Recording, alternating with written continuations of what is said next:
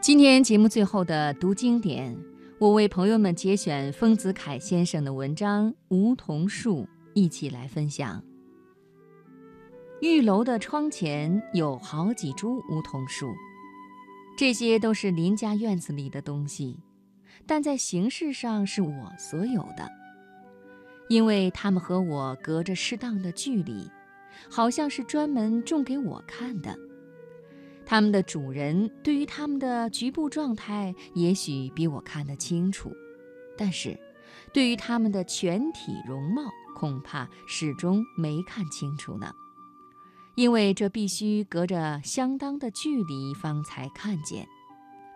唐人诗云：“山远始为容。”我以为树亦如此。自初夏至今，这几株梧桐在我面前浓妆淡抹，显出了种种的容貌。当春尽夏初，我眼看见新桐初乳的光景。那些嫩黄的小叶子一簇簇地顶在秃枝头上，好像一堂树灯，又好像小学生的剪贴图案，布置均匀而带幼稚气。植物的生叶也有种种技巧，有的新陈代谢，瞒过了人的眼睛，而在暗中偷换青黄；有的微乎其微。渐乎其渐，使人不觉察其由秃枝变成绿叶。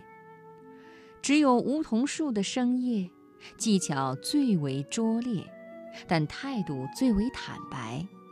它们的枝头疏而粗，它们的叶子平而大，叶子一生，全树显然变容。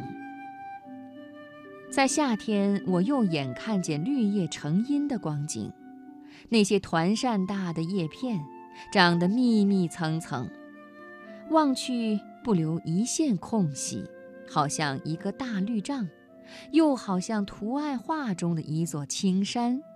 在我所常见的庭院植物中，叶子之大，除了芭蕉以外，恐怕无过于梧桐了。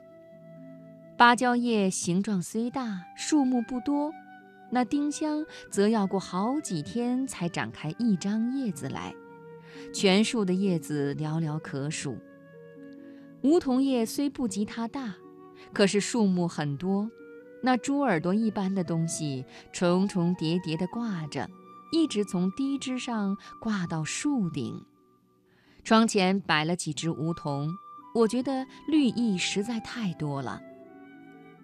古人说：“芭蕉分绿上窗纱，眼光未免太低，只是街前窗下的所见而已。若登楼眺望，芭蕉便落在眼底，应见梧桐分绿上窗纱了。”